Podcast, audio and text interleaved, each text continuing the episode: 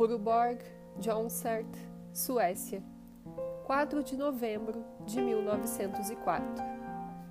Meu caro Sr. Capus, nesse período que se passou sem uma carta, eu estava em parte viajando, em parte tão ocupado que não me foi possível escrever.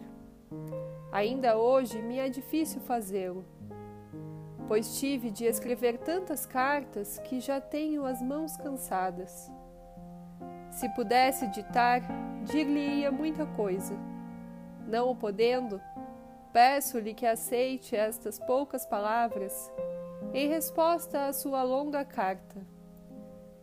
Penso frequentemente no Senhor e com tão concentrados votos que isso finalmente deveria ajudá-lo de uma maneira ou de outra.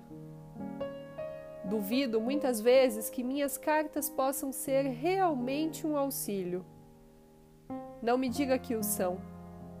Aceite-as tranquilamente, sem agradecimentos.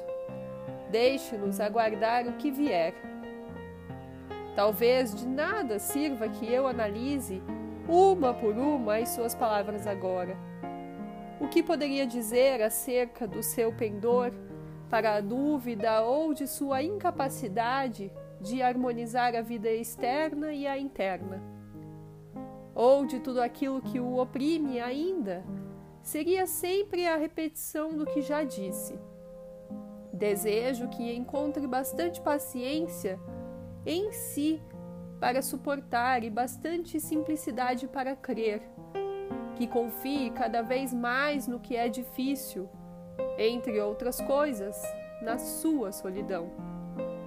No restante, deixe a vida acontecer. Acredite-me, a vida tem razão em todos os casos.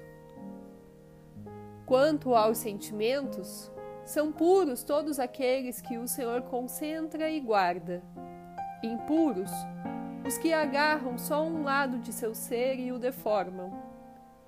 Tudo o que pode pensar a respeito de sua infância é bom.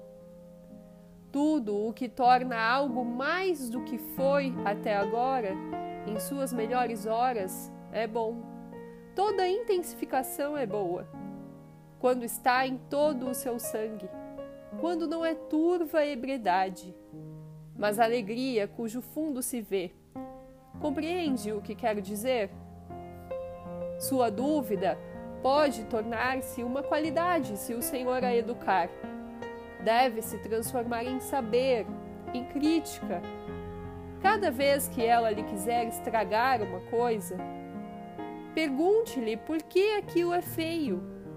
Peça-lhe provas, examine-a Talvez a ache indecisa e embaraçada, talvez revoltada. Mas não ceda, exija argumentos. Ponha-se a agir assim, atenta e, consequentemente, cada vez. O dia virá em que, de destruidora, ela se tornará sua melhor colaboradora. Talvez a mais sábia de quantas cooperam na construção de sua vida. Eis tudo o que posso lhe dizer hoje, caro senhor Capus. Mando-lhe, porém, ao mesmo tempo, uma separata com uma pequena poesia, publicada agora no Deutsche Ebert de Praga. Aí, continuo a falar-lhe da vida e da morte, a dizer-lhe que ambas são grandes e esplêndidas. Seu Reiner Maria Hilke